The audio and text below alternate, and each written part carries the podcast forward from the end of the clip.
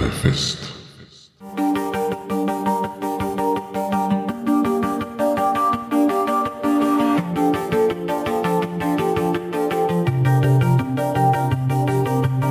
Hallo und willkommen zu einer neuen Episode des Drachentöter Podcasts. Ich bin Mike und heute rede ich gemeinsam mit Hanna über Herr der Ringe, Schwertkampf bei Indes und das Mittelerdefest. Die Links dazu findet ihr wie immer in den Shownotes der Episode. Und los geht's. Dann begrüße ich heute die Hanna bei mir. Hallo. Wir reden heute zum Thema Herr der Ringe, Mittelerdefest, Rollenspiel und Schwertkampf. Aber bevor wir zu den ganzen Themen kommen, wer ist die Hanna? Was, wie würdest du beschreiben? Gestern ist mir mehrmals gesagt worden, dass ich ein Nerd bin. Äh, das bin ich ja sicher. Also ganz, äh, ich mag Fantasy, ich mag Geschichte. Ich habe Geschichte studiert, bin gerade fertig geworden damit. Das ist auf jeden Fall meine große Leidenschaft und ein großer Teil von mir. Ja, wie würde ich mich beschreiben?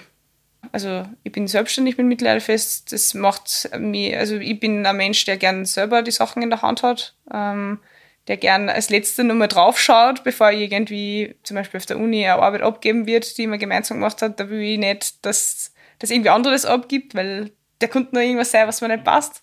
Ähm, also ich will gern nochmal nur einen letzten Blick auf alles haben. Das ist sicher ein großer Aspekt. Ja, keine Ahnung. Warum Geschichte? Was hat dich so fasziniert? Was ist so die Epoche gewesen, wo du gesagt hast, okay, das und nichts anderes? Ähm, ja, Geschichte ist das, was am nächsten an Fantasy drankommt. ähm, also Fantasy war für mich ähm, in der Schulzeit und so, ich habe unglaublich viel Fantasy-Bücher gelesen, deswegen ist Herr der Ringe halt einfach auch ganz wichtig für mich. Aber auch die Bücher von Bernhard Hennen, äh, Elfen und alles, was dazugehört, sind für, die haben mich einfach geprägt. Ähm, und das spielt halt alles in einem Fantasy-Mittelalter.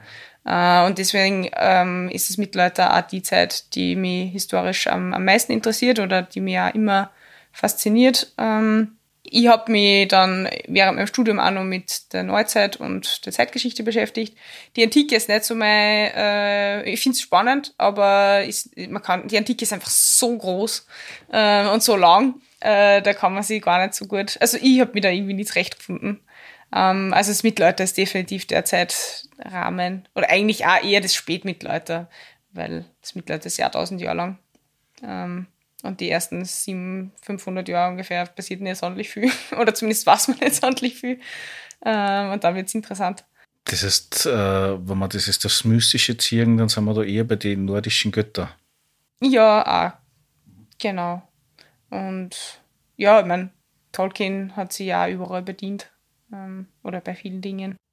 Hast du den Heiz auch gelesen? Ja, die Zwerge habe ich auch gelesen. Ich muss ganz ehrlich sagen, dass das die nicht so zugesagt haben. Die waren mir zu sehr wie ein Computerspiel aufgebaut, vom, vom Schreibstil her. Also mir ist der Held immer zu unsterblich vorgekommen. Und ich mag gern, wenn Helden sterben können. Das macht es lebendiger. Ja, aber das heißt, du hast nicht die Uldat Nein, gelesen? Nein, ich habe nicht gelesen. Wundert mich. War immer der Meinung, dass ich sehr viel gelesen habe. Ähm, habe ich auch, aber ich habe jetzt längere Zeit nichts mehr gelesen. Also jetzt mit meinem Studium habe ich ständig äh, Fachliteratur gelesen, was auch spannend sein kann, wenn man sich für das Thema interessiert.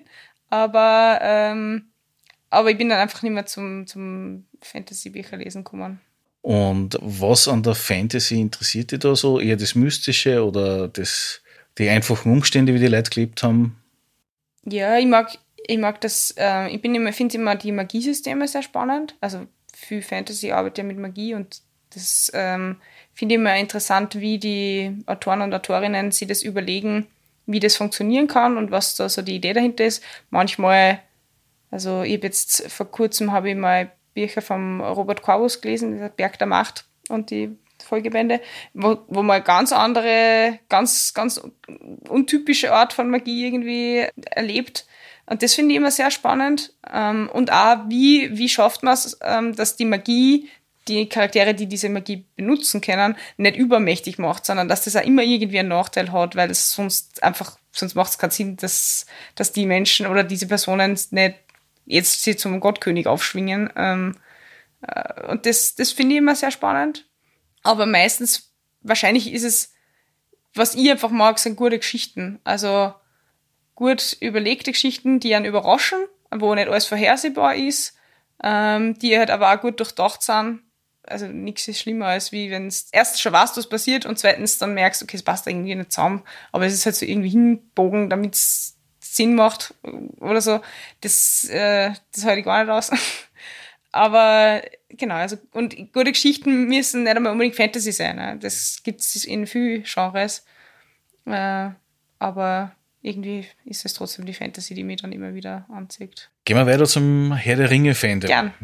Du hast das Birchel gelesen, das Rote Buch der Westmark oder die Dreinselbircheln? Also ich habe verschiedene Versionen schon gelesen. Ähm, ich muss gestehen, dass ich, glaube ich, zuerst die Filme gesehen habe, mit meiner besten Freundin damals. Dann war ich aber natürlich, weil ich sowieso viel gelesen habe, war klar, die Bücher müssen her.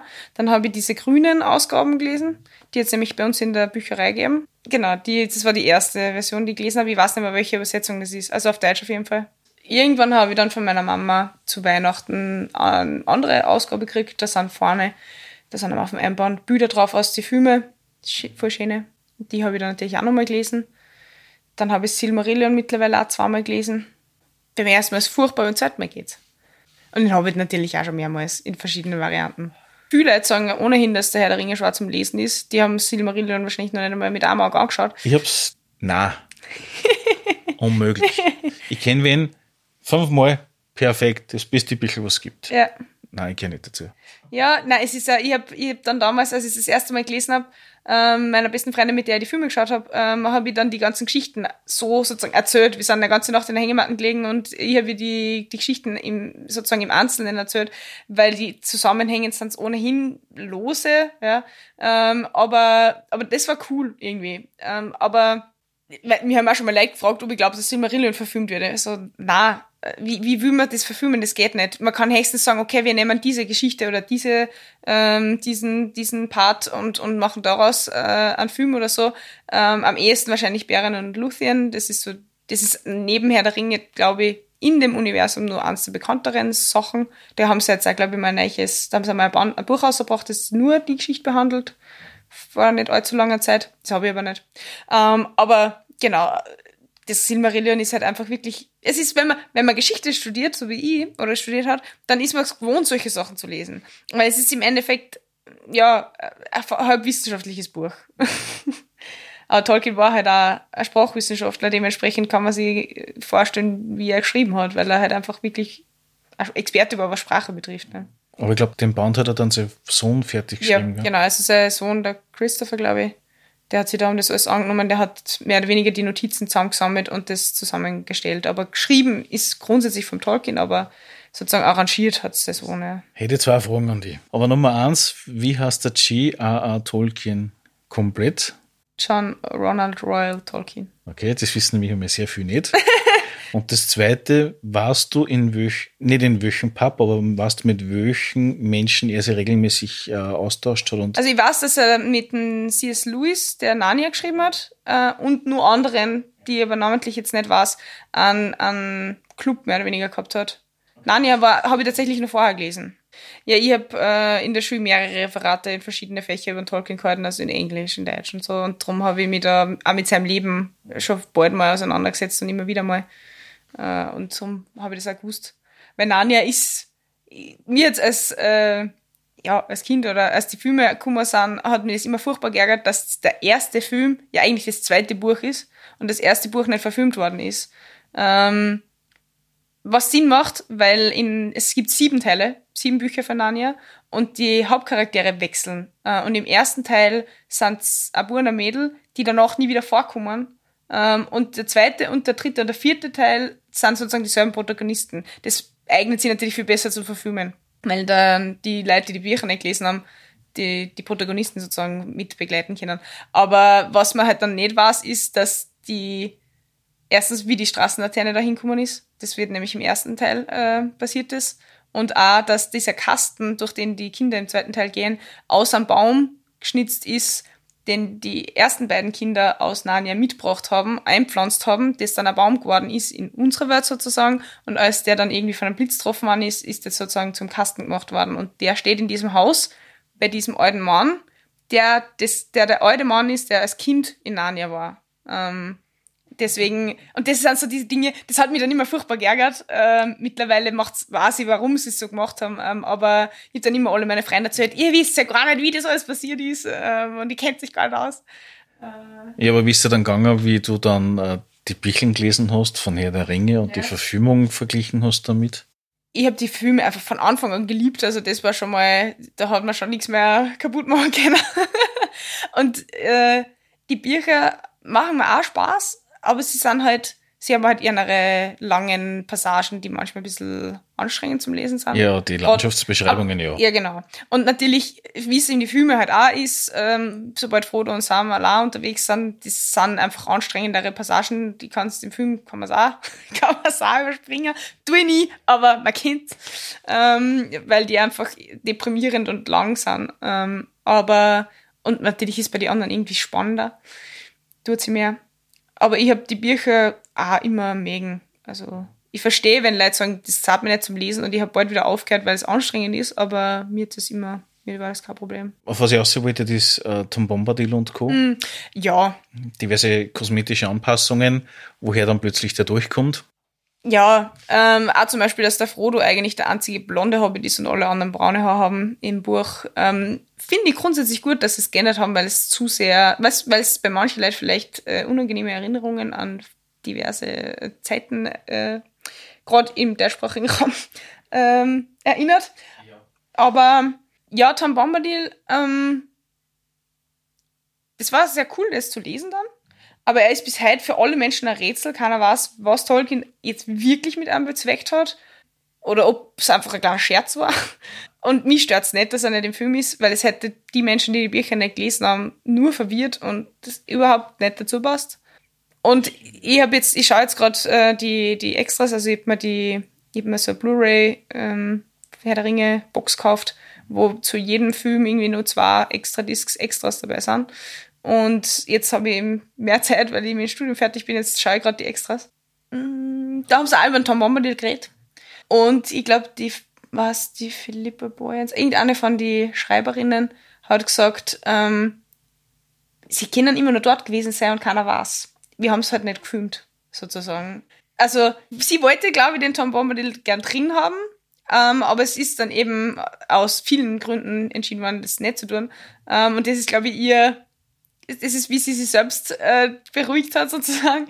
Aber ja, also ich finde, er ist nicht notwendig für die Story. Hast du im Vorfeld vom Hobbit in Hobbit gelesen?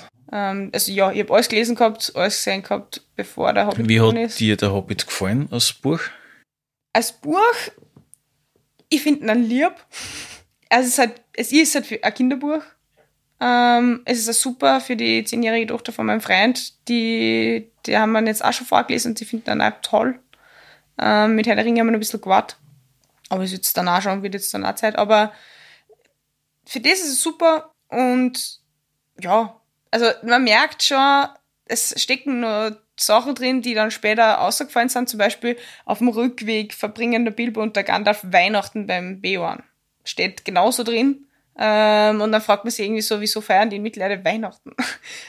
also was, was feiern die zu Weihnachten? Ähm, das wird da halt einfach nicht erklärt und nicht hinterfragt und nicht ähm, irgendwie thematisiert. Und das ist dann, das fällt dem Herr der Ringe ist das Konsistente einfach weg. Also und ja, und im Vergleich zu den Filmen, ich habe mich extrem gefreut auf die Filme.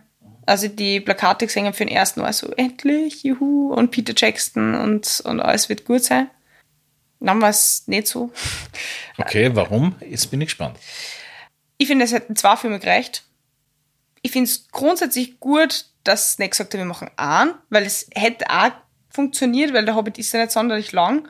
Ähm, das, für mich war es okay gewesen, wenn es ein Film wird. Ich hätte cool hätte gefunden, wenn es zwei werden, wo halt einfach alles drin ist. Ähm, aber drei war einfach zu viel, weil einfach sehr viel mit eingeflossen ist, was gar nicht irgendwie von Tolkien ist. Also grundsätzlich finde ich es cool, dass man ein bisschen mehr Einblick kriegt in was macht der Gandalf so, wenn er nicht bei den, bei der, bei den, bei den Zwergen ist. Ähm, weil das ja für den Herrn der Ringe relevant ist. Ähm, das in, in, im Düsterwald und so. Wobei sie es auch, ja, aufblasen haben.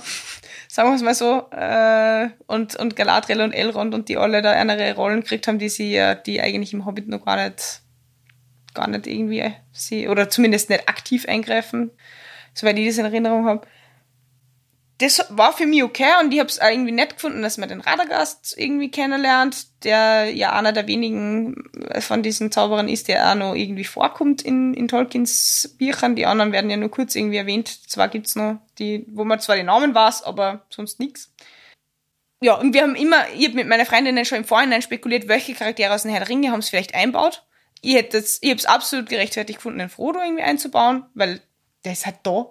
Ähm, dann habe ich es auch okay gefunden, den Legolas einzubauen, weil das ist der Sohn von Thranduil und dort kommen sie hin und den kann man da auch gut einbauen.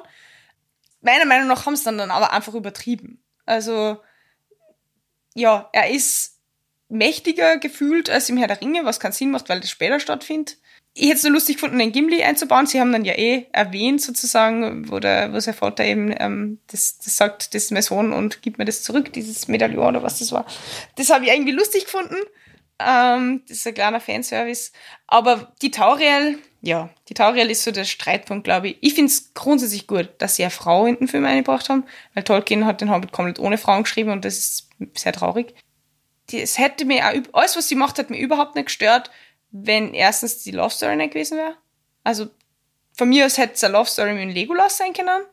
Das hätte absolut gepasst. Dann hätte, und sie hätte am Schluss sterben müssen. Das hätte man auch gut machen können. Sie hätte sogar mitten, was war das, Kili oder Fili, ich wechsel die zwar immer, aber sie hätte auch mit ihm sterben können einfach. Es war dir wurscht gewesen. Ähm, sie war sowieso schon da. Aber es macht einfach keinen Sinn, dass sie weiterlebt und im Herr der Ringe nicht auftaucht.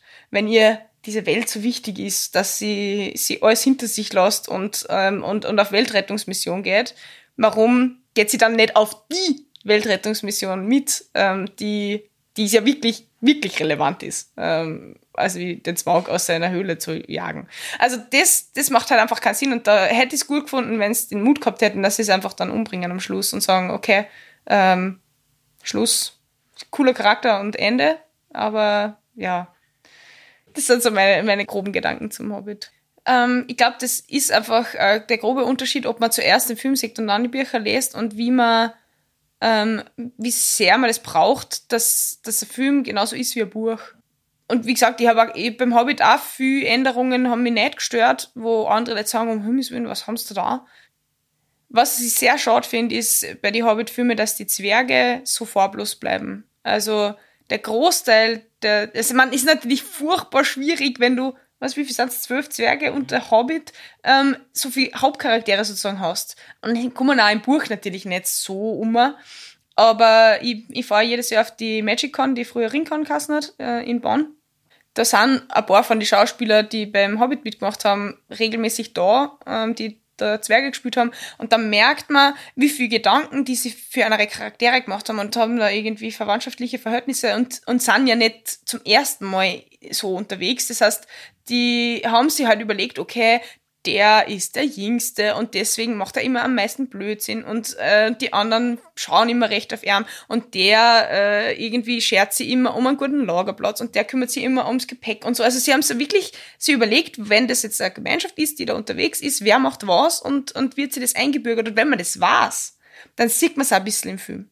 Aber es kommt so wenig um, dass man es einfach nicht merkt, wenn man sich nur diesen Film anschaut oder wirklich nur, wenn man drauf achtet, zumindest Bier jetzt so. Und das finde ich sehr schade, weil der glaubt, da hätte man viel einfach streichen können, was eh viele nicht mögen und dafür mehr Fokus auf diese Gemeinschaft legen, mehr auf die einzelnen Zwerge irgendwie schauen, wie die miteinander ähm, leben, wie die zum Tor hinausstehen, warum bleiben die bei ihm, obwohl er da offensichtlich schlechte Entscheidungen trifft am Ende, weil er da so besessen ist ähm, und, und warum sind die so, wie sie sind. Ja?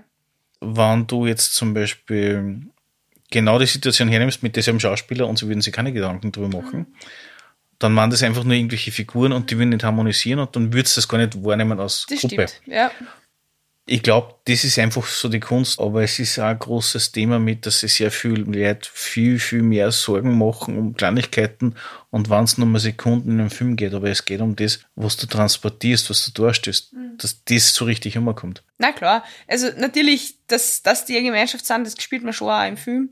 Ähm, aber, und, und das ist ja schön, aber ich finde, man hätte dem nur mehr Raum geben können. Das, das ist ja, was Herr der Ringe ausmacht. Und gerade wenn man sich die Extras anschaut, wie die übereinander reden und was die, wie lang die Gefährten sozusagen ähm, zusammen gelebt haben und, und miteinander äh, Zeit verbracht haben und was die alles für einen Blödsinn gemacht haben, da merkt man einfach, okay, die waren wirklich eine Gemeinschaft und das kommt einfach wirklich im Film um.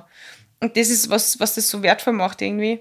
Ähm, und das stimmt, das hat sich der Hobbit definitiv erhalten, ähm, aber bei manchen Sachen. Also ja, der Herr der Ringe finde ich auf jeden Fall die Filme besser als beim Hobbit. Aber meine Mama hat mir jetzt zum Studienabschluss ein Buch geschenkt, ähm, das heißt, was Tolkien zur Mittelerde inspirierte, wo eine Tolkien-Biograf, ich weiß jetzt nicht mehr, ich habe es nur nicht so lange daheim und ich habe es noch nicht gelesen, aber wo der sich sozusagen hingesetzt hat und überlegt hat, okay, welche Landschaften sind von was inspiriert, was kann der Tolkien, was hat der Tolkien definitiv selbst gesehen, wovon hat er vielleicht gelesen, was hat er kennt, was hat er sicher nicht kennt ähm, und was kann man, wie kann man das sozusagen sich überlegen, aufgrund dessen, woher seine Ideen kommen und mit auch mit viel Bildern und so. Das finde ich dann schon immer auch cool. Also da bin ich freiwillig aufs Lesen. Das glaube ich da. Wenn du jetzt sagst, okay, du würdest jetzt der Figur in dem klassischen Herr der Ringe-Universum, also wirklich zu dem Zeitpunkt von äh, Frodo, Bilbo ja. und Co., äh, spielen, äh, was würdest du gern verkörpern und zu welcher Epoche würdest du dann äh, agieren? Also, schöner Leben ist sicher danach. also ruhiger.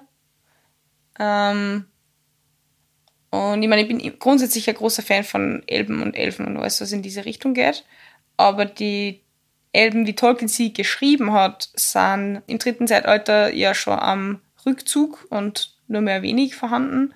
Uh, und ich mag auch sehr gern die Rohirrim. Also ich bin ein Fan von der Eowyn, weil sie die einzige starke Frau ist im ganzen Universum dort.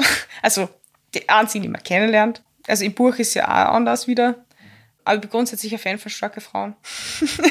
Darum habe ich ja im Prinzip nichts gegen die Tauriel, aber ja, haben wir schon geredet. Also ja, ähm, irgendwo zwischen Lorien und, und Edoras würde ich wohnen wollen, glaube ich. Und lieber nach dem Krieg. Aus Elb. Als Elb, ja. Ja, schon. Wobei es vielleicht auf Dauer auch langweilig wird, wenn man so lange lebt. Aber das ist ja dann keine Action da und nichts. Ja, das ist schwierig. Aber man, wir haben ja in Wahrheit auch ein sehr friedliches Leben, da muss man sich die Action halt selbst machen. Also besser selbstgemachte Action als eine aufzwungene. Ja, das stimmt. Gehen wir weiter zum Rollenspiel. Mhm. Herr der Ringe Rollenspiel spielst du aktiv ja nicht, beziehungsweise Nein, bist du nicht drüber dazugekommen, sondern du bist über ein sehr bekanntes System zum Rollenspiel gekommen. Ja. Wie war das? DSA. Ja, das war eben, ich bin, ich bin in einer WG gewohnt mit zwei Freunden und einer hat dann gesagt, hey, er will eine DSA-Runde starten und willst du es mal ausprobieren? Und ich war so, ja, irgendwann mag ich es schon gerne mal ausprobieren. Und dann war, dann hat an dem Abend schon losgelegt. Ähm, dann sind wir irgendwie drei Nächte lang gesessen und haben eine Hexe erstellt, was als Anfangscharakter auch nicht unbedingt der einfachste ist, weil du nicht nur das normale Regelwerk lernen musst für jeden Charakter, sondern das ganze Magiesystem auch noch und dann aber nicht das normale Standard-Magier-Ding, sondern das wie Zaubern, Hexen und so. Aber ich habe diesen Charakter sehr gern äh, mögen. Also und ich, ja, auch sehr, ich habe mir auch gut damit, hat auch gut damit leben können. Ähm, und das war grandios. Das war in meinem Matura-Jahr ich habe aber in der Zeit, glaube ich, mehr DSA-Regelwerke gelesen als für die Matura gelernt und in meinem Kopf schon weitere zehn andere Charaktere erstellt oder so. Ähm, ich habe teilweise vor Prüfungen, Vokabeltests, habe ich ausgewürfelt mit meinem W20, den ich im Federpenal gehabt habe, ähm, wie der Test ausgehen wird. habe meine Schulfreundinnen zugelabert mit DSA-Regeln, die das alle nicht interessiert hat, ähm, aber das war mir wurscht zum Glück waren meine Freundinnen so gute Freundinnen, dass sie es einfach angehört haben. Ich habe sogar meiner Mama erklärt, wie DSA funktioniert. Sie hat es dann einmal, sie hat es sogar geschafft, dass einer Freundin richtig erklärt, wie DSA funktioniert, ohne dass sie dabei war. also, meine Mama ist auch ziemlich Nerd. Sie hat nie DSA gespielt, aber sie war auch die Person, die mit Herr der Ringe gebracht hat. Ja, also DSA hat uns seitdem spiele ich eigentlich durchgehend in unterschiedlichen Runden verschiedenste Charaktere. DSA 4.1 um es genau zu sein. Ja. ja, witzig. Was war so das Besondere an der Hex? War das eine Eingeborene oder? Na, sie war, ähm, sie hat ein besonderes Vertrautentier gehabt. Das war eine Kröte, also sie war eine Krötenhexe. Eine Kröte, das ist selten. Die meisten wollen eine Katze haben. Ja, genau, aber die, wir haben im Bornland gespielt und dementsprechend im der absoluten Pampa, da war es so, es gibt keine schönen der Nacht da, weil das ist einfach Wald. Ähm, und also mir ist eh wurscht. Äh, und es war natürlich auch wichtig, weil die Krötenhexen sind ja die Heilerinnen, ähm, dass man einen Charakter dabei haben, der heilen kann. Weil wir haben einen äh, jungen Ritter noch gehabt als, als äh, Charakter und die Freundin, die auch in der WG gewohnt hat, hat, weiß ich nicht, die hat irgendeinen so halb Kampf, halb politischen Charakter gespielt, von dem keiner, also wir haben die Kampagne, wir haben das Anteil fertig gespielt, keiner so richtig gewusst hat, was sie eigentlich ist.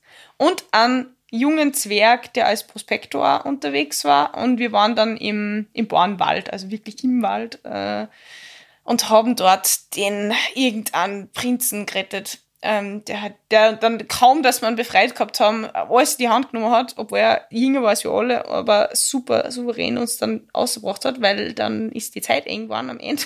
dann war es so, ja gut, äh, ihr schafft das so ohne Probleme durch, weil er so toll ist. Naja, das war so die Gruppen und ähm, es, es hat super funktioniert, weil wir haben zwei erfahrene Spieler gehabt, und ich und der, der den Zwerg gespielt haben, wir haben beide das erste Mal gespielt und unser Meister war in dem Fall ein Schauspielstudent, der sich unmöglich viel Arbeit anderen hat. Also der hat sich Sounds ausgesucht und hat halt auch wirklich, es war schon, es war ein halbes Lab, weil wir haben dann, wir haben alle, äh, wir haben alle Schwertkampf gemacht und dann haben wir die Kampfszenen teilweise mit Kochlöffel und, und Besteck im, in der Küche ausgefochten. Ähm, was macht Sinn in dieser Situation? Ich stich da hin, na, da komme ich nicht hin äh, und so. Also es war wirklich dann schon, es war dann schon mehr, äh, ja, es war dann schon mehr ein Rollenspiel im, nicht nur im Kopf. habt ihr dann überhaupt noch Trefferzonen ausgefüllt oder habt Nein, ich weiß nicht. Ich glaube, wir haben dann, in dem Fall haben wir die Trefferzonen, glaube ich, weggelassen, weil eh alle nur komplett überfordert waren mit den Regeln. Ähm, war es ein offizieller Teil einer Kampagne? Nein, oder? das hat sie alles eher okay. überlebt. Ja. Für die Großkampagnen oder für die bekannten Kampagnen wie Philas und Simiala und Co. Habe ich da irgendwas gespielt? gar nichts gespielt. Also ich die, die Phileas und Saga lese ich jetzt gerade, die Romane, die jetzt erscheinen, die im A vom Hennen sind, der ja, der es ja auch geschrieben hat, das Abenteuer. Und ich habe mir das Abenteuer auch besorgt, weil ähm, mein Freund ähm, meistert zwei Runden und in der anderen Runde spielen wir jetzt seit drei oder vier Jahren, wenn man Corona nicht mitzählt. Ähm, und das ist aber eine Kampagne, die er sich überlegt hat, die er eingebastelt hat, sozusagen ins offizielle Aventurien. Und wenn wir die abgeschlossen haben, dann wollen wir gerne die Phileas und Saga spielen. Deswegen habe ich der ganzen Runde verboten, dass sie irgendwas dazu lesen. Was nicht leicht ist. Äh, aber dann, das wird dann vermutlich ich meistern und dementsprechend habe ich mir das Abenteuer schon mal zugelegt. Aber ich habe es auch noch nicht gelesen, weil ich mich, weil ich zuerst die Romane fertig lesen will, weil wir eh noch länger an der Kampagne spielen werden und ich mir nicht spoilern will. Ähm, wobei, es heißt Phileason Saga, es ist ziemlich offensichtlich, dass der Phileason das Gewinner wird, ähm, aber. Du bist jetzt zum Rollenspiel gekommen, da hast du diese, diesen Detailgrad schon gegeben. Ja. Und äh, gerade beim 4.1 ist der Detailgrad ja mega hoch. Ähm, mhm. Also wenn, du spielst ja dann nicht einfach eine Hexe, sondern du wählst dann nur die Schwesternschaft und dann nur die, was, äh, dann gibt es nur den Zirkel und Ding und das hat alles Auswirkungen darauf, wie du dann bist ähm, und ob du dann rachsüchtig bist oder äh, jähzornig, ist auch noch so dieses klassische Hexenaspekt und so. Also da kann man dann schon, das, man kann sozusagen sehr, sehr vielen Regeln abbilden oder verschriftlichen. Ähm, und das hilft natürlich gerade am Anfang, wenn man, also mir zumindest, ich bin ein Mensch, ich habe kein Problem damit, viel zu lesen. Ähm, das hilft mir jetzt geholfen am Anfang, dass ich, dass ich da eine finde, weil ich sozusagen klar gehabt habe, was, was ist der Charakter, wie ist die und was tut sie so und was tut sie nicht. Aber ich weiß zum Beispiel, mein Freund, der hasst Charakterstellen, weil er sagt, ich habe das im Kopf und das erfinde ich dann ad hoc und schreibe mir es dann auf, damit ich nachher konsistent bleibe, aber ich will nicht im Vorhinein schon mal tausend Gedanken machen müssen, wer ich bin und was ich tue, sondern das passt man dann einfach ein. Ähm, das kommt bei einem aus dem Gespiel. Das kann ich nicht. Das, da bin ich dann einfach überfordert, wenn mich dann irgendwer fragt, und hast du Geschwister? Und ich habe mir das nicht vorher überlegt, dann bin ich so, uh, ähm, also bei mir muss das vorher schon mal durchdacht sein. Deswegen meistert er auch lieber als ich, weil er halt einfach spontan irgendwas aushaut ähm, und das tut immer schwerer. Hast du außer DSA nur andere Rollenspielerfahrungen sammeln können in der Zeit, wo du Hm, Nein, ich habe, äh, glaube ich, sonst kein Rollenspielsystem gespielt. Wie gesagt, wir haben einmal ins 5er DSA eingeschnuppert, aber außerhalb von DSA. Doch, einmal. Wir haben DSA-Urlaub gemacht, eine Woche äh, in einem Selbstversorgerhaus mit einer fixen Gruppe sozusagen. Und äh, am ersten Abend wollten wir aber, wollte eine von denen, die mit waren, was ausprobieren. Und ich weiß nicht mehr, was das für ein System war. Irgendein Baukosten, ganz einfaches System. Da haben wir dann so eine Art Apokalypsen, Zombie-Apokalypse-Szenario gespielt, wo sie vorher schon die Charaktere sozusagen zuteilt hat, wer was kriegt. Und wir waren irgendwie so, das war so die Idee war, dass man Klassentreffen irgendwo im Wald, so klassische Hitten im Wald und alles ist super und wenn und auf dem Heimweg merkt man irgendwie, okay, die Radios funktionieren nicht und man erwischt daheim nicht und so. Und es hat dann geendet, mehr oder weniger, dass uns irgendwelche Marodeure über den Haufen geschossen haben, weil wir total überfordert waren mit der Situation. Und die sich sozusagen schon drei, vier Tage da irgendwie arrangiert haben. Ähm, und wir waren dann irgendwie so, haben dann nachher alle gesagt, ja, war das der Plan? War, die, war das die Idee, dass, dass wir so enden? Oder was war das? Und sie war so, na, sie hat, sie hat sich sozusagen einfach nur das Szenario überlegt und hat dann geschaut, was passiert. Also sie hat dieses Sandkastensystem extrem geliebt. Das, sie haben, wir auch dann im DSA ähm, Regelwerk sozusagen so Sandkastengeschichten gemacht. Das ist ja cool, aber der Nachteil ist halt, dass es keine Story hat, die sie durchzieht, wenn du die Helden einfach tun lässt, was sie wollen. Ähm, weil dann kann es halt passieren, dass sie sich nicht für das interessieren, was du da hinlegst und dann machen sie halt irgendwas anderes. Und wenn dir wenn du als Meister nicht dahinter bist, dann bleibt es halt so. Also hast du nichts anderes kennengelernt? Na, tatsächlich bin ich beim DSA geblieben. So ist es. Gerade bei Fantasy gibt es so viele Sachen. Ja, man muss ja da immer Leute haben, mit denen man das tun kann. Also, ich habe halt einfach Leute, die mit mir DSA spielen. Ähm, Man jetzt durch Corona ist sowieso ein bisschen schwieriger, das ganze Thema. ja, das stimmt. Ja. Aber im Großen und Ganzen findet sie ja online auch relativ viel. Spielt sie es online auch, oder? ja, jetzt haben wir äh, gezwungenermaßen online gespielt das letzte Jahr. Ähm, Via Discord wahrscheinlich, oder? Ja, hauptsächlich teilweise ein bisschen über Roll20. Oder beides. Discord-Video, Roll20 irgendwie die Karten aufgemacht oder so. Aber ja, jetzt bewegen wir sich wieder Richtung echte Treffen, zum Glück. Weil es ist, also, ja, es ist halt einfach nicht dasselbe. Also, auch unten sind meine Studienkollegen sozusagen. Ähm, ich bin unglaublich froh, dass wir das schon vor drei Jahren etabliert haben, weil sonst sage ich die jetzt gar nicht mehr, nachdem wir jetzt mehr oder weniger alle dem Studium fertig werden. Ähm, aber jetzt haben wir so, die Fixpunkte sind halt das DSA spielen und da haben wir dann oft nach der Uni so, waren wir sowieso auf dem Café und sind dann fünf Stunden im Café ausgesessen und haben dann halt stundenlang über DSA geredet und über die Charaktere für die nächste Kampagne und ob der die Familiengeschichte da eh eine passt und ob der Name dazu passt und also wirklich ins Detail. Ähm, einer von uns, der lest sich halt auch wirklich in alles ein. Also das ist unglaublich. Und der weiß auch mehr als jeder von uns zusammen wahrscheinlich. Äh, bei dem muss man immer ein bisschen aufpassen, dass er nicht während dem Abenteuer sagt, ah, auf das wird's hingehen, oder?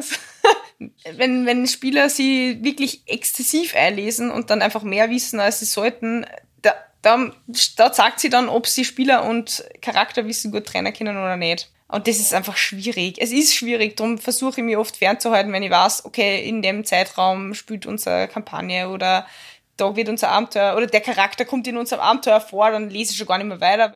Ja, wobei ich glaube, du bist darstellend sicherlich anders drauf als wie viele andere Spieler. Also das war halt meine erste Prägung und ich glaube, das war und so und ich habe halt, ich habe dann eine kleine Runde gemacht mit wiederum Freunden von mir, die noch nie vorher irgendwas mit Rollenspiel gemacht haben und aus der Runden ist dann einer von denen außer, also der hat dann angefangen zu meistern und meistert jetzt mehr oder weniger seit Jahren alle unsere Kampagnen. Ähm, und der hat natürlich seinen ganz eigenen Stil, aber wahrscheinlich auch von mir übertragen über das. Und bei uns ist halt wirklich oft der Fokus mehr auf dem Rollenspiel und nicht so viel auf die Regeln.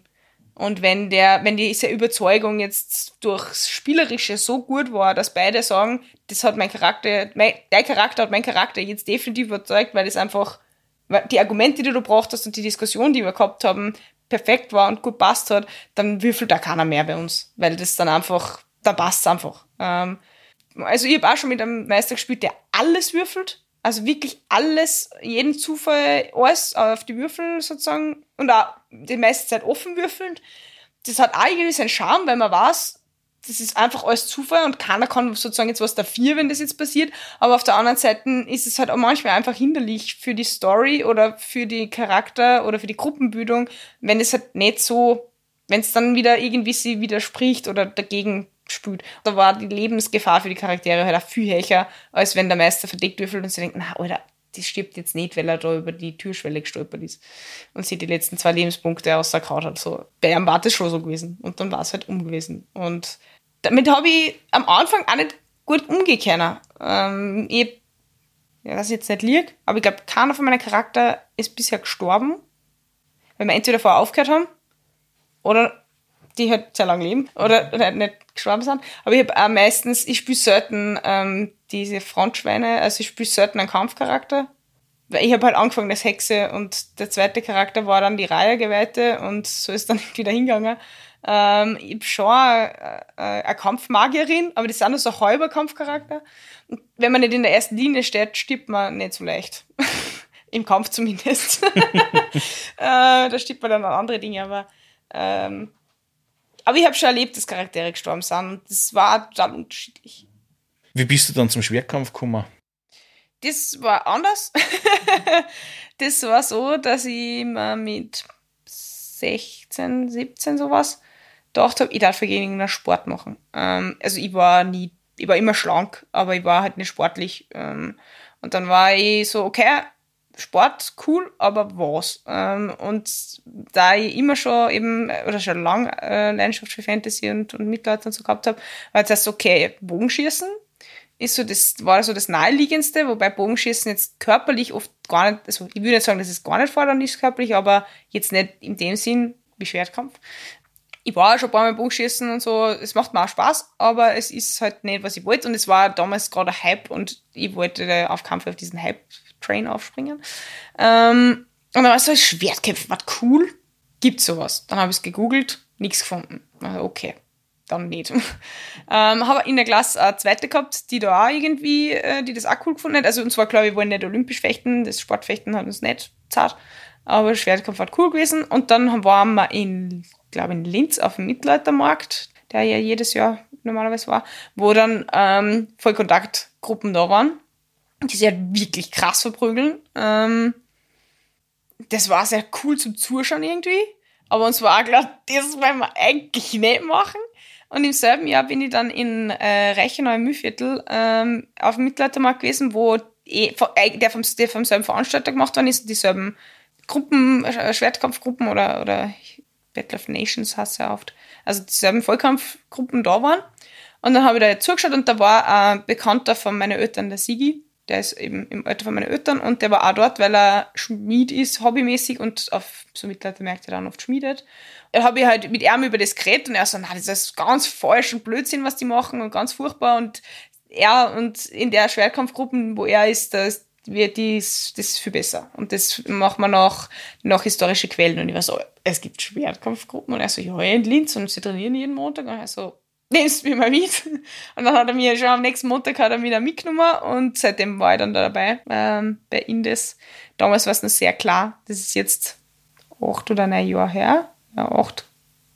Wahrscheinlich wird es jetzt um zehn, aber Corona hat uns jetzt auch wieder ein wenig zurückgehauen. Aber ja, so in der Tour. Und dann war ich da dabei. Und die Klassenkollegin von mir ist dann auch mitgekommen und wir haben dann beide da trainiert recht lang.